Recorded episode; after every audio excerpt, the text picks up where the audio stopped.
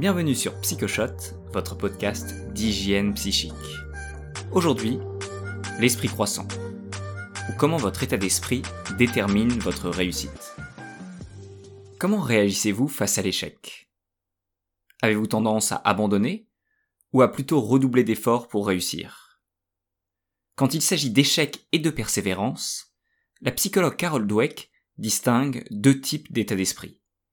L'esprit croissant et l'esprit fixe. Les individus à l'état d'esprit fixe pensent que les principales qualités et compétences sont innées. À l'inverse, les personnes avec un état d'esprit croissant pensent que toutes les compétences peuvent s'acquérir si l'on travaille suffisamment. Cette simple différence de croyance change complètement notre rapport au monde et influence grandement notre réussite. Les recherches de Carol Dweck ont montré que les enfants esprit fixe ont de moins bons résultats scolaires, ne tolèrent pas l'échec et trichent davantage à l'école. Mais quel est l'effet une fois adulte? Pour vous illustrer cette notion, je vous présente Alain et Leïla. Alain, état d'esprit fixe, et Leïla, état d'esprit croissant, sont collègues dans la même entreprise. Un matin, leur directeur leur annonce que toute l'équipe va devoir faire du commercial.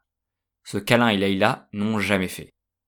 Rapidement, Alain va subir plusieurs échecs en tentant de vendre par téléphone. Il va donc en conclure que cette activité n'est pas faite pour lui. Il prend très mal les retours de son directeur sur sa mauvaise performance, et jaloux des résultats de ses collègues, il les accuse de ne pas collaborer suffisamment avec lui. Laïla est un esprit croissant. Même si ses résultats de vente sont proches de ceux d'Alain, elle ne se décourage pas. Lorsqu'elle s'aperçoit que sa collègue Sarah a de très bons résultats, elle va lui demander des conseils pour s'améliorer. Après quelques mois, Leila est devenue une bonne commerciale, et Alain, quant à lui, s'est arrangé pour ne plus faire ce type de travail. Comment expliquer la différence entre Alain et Leila? Les états d'esprit fixes, comme Alain, sont persuadés que leur valeur est déterminée par leurs résultats. Leur but est donc d'amasser des marques de prestige pour démontrer leur valeur auprès de leur entourage. Des médailles, des diplômes, éventuellement un salaire important le fait de s'identifier à leurs résultats les rend incapables de gérer l'échec. Pour Alain, assumer ses échecs reviendrait à avouer qu'il est mauvais. Naturellement, Alain juge également les autres en fonction de leurs résultats. Et une fois qu'il a collé une étiquette sur quelqu'un, il est très difficile de le faire changer d'avis. À l'inverse, les personnes état d'esprit croissant distinguent leurs résultats de leur personnalité. Leïla n'a aucun problème à demander de l'aide, puisqu'elle sait que des mauvais résultats dans un domaine ne remettent pas en cause sa valeur. Elle part du principe que nous pouvons tous développer une compétence si nous avons un bon professeur et une volonté de nous améliorer. Alors, êtes-vous plutôt état d'esprit fixe ou état d'esprit croissant? La majorité des personnes, dont je fais partie, pensent être esprit croissant. Mais sommes-nous vraiment capables de bien nous auto-évaluer? Pour mieux comprendre cette notion, j'ai reproduit une expérience de psychologie sociale avec des participants qui avaient tous indiqué être esprit croissant. J'ai annoncé au groupe que j'allais leur faire passer un test de logique et chaque participant reçut une feuille avec une dizaine de problèmes mathématiques à résoudre le plus rapidement possible. Les participants devaient lever la main à chaque fois qu'ils résolvaient un problème, puis passer au suivant. Évidemment, certains réussissaient brillamment et levaient constamment la main ce qui était très frustrant pour les autres participants qui ne parvenaient pas à résoudre les premiers problèmes. J'ai oublié de préciser un détail. L'expérience était truquée. Les participants n'avaient pas les mêmes problèmes à résoudre, même si je leur avais dit le contraire. La moitié des participants avaient reçu des exercices très faciles, quand la deuxième moitié tentait de résoudre des problèmes impossibles. En revanche, le dernier problème, le dixième, était le même pour les deux groupes.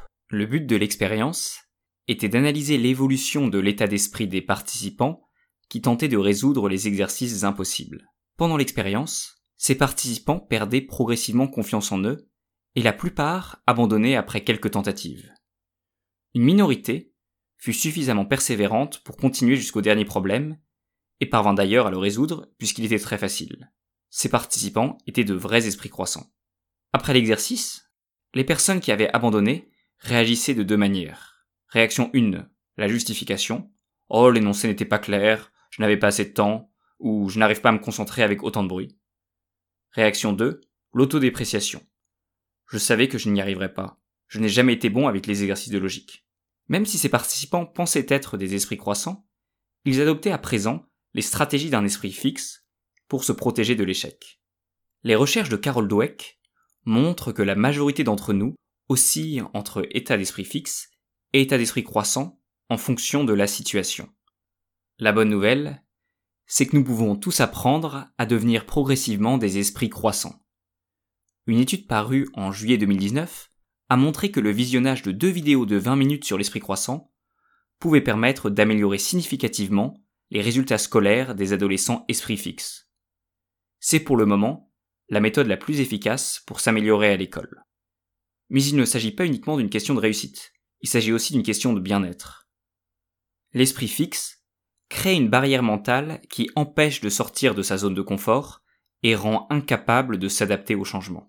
Développer un esprit croissant est l'un des fondamentaux de l'hygiène psychique. Voici trois conseils pour commencer à faire évoluer votre état d'esprit. Première étape, changez votre rapport à l'échec. Des échecs réguliers sont la condition sine qua non d'une vie équilibrée. Si vous n'échouez pas régulièrement dans votre vie professionnelle ou personnelle, c'est tout simplement que vous n'apprenez plus. Et il n'y a rien de plus dangereux.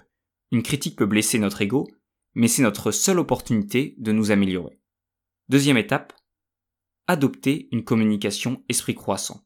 Ne dites plus je suis maladroit, je suis mauvais en mathématiques. Cela vous fige dans vos faiblesses et vous donne une justification pour ne pas vous améliorer.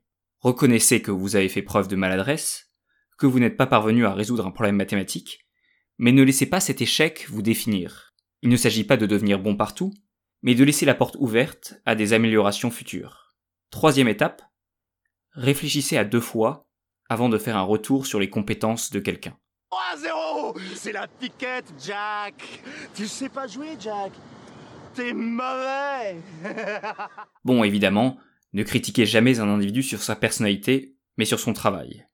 Ne dites pas tu es mauvais, Jack, mais plutôt tu devrais travailler ton service, Jack. Faites également attention à vos louanges. Dire à un enfant tu es génial, tu peins comme Picasso favorise l'esprit fixe.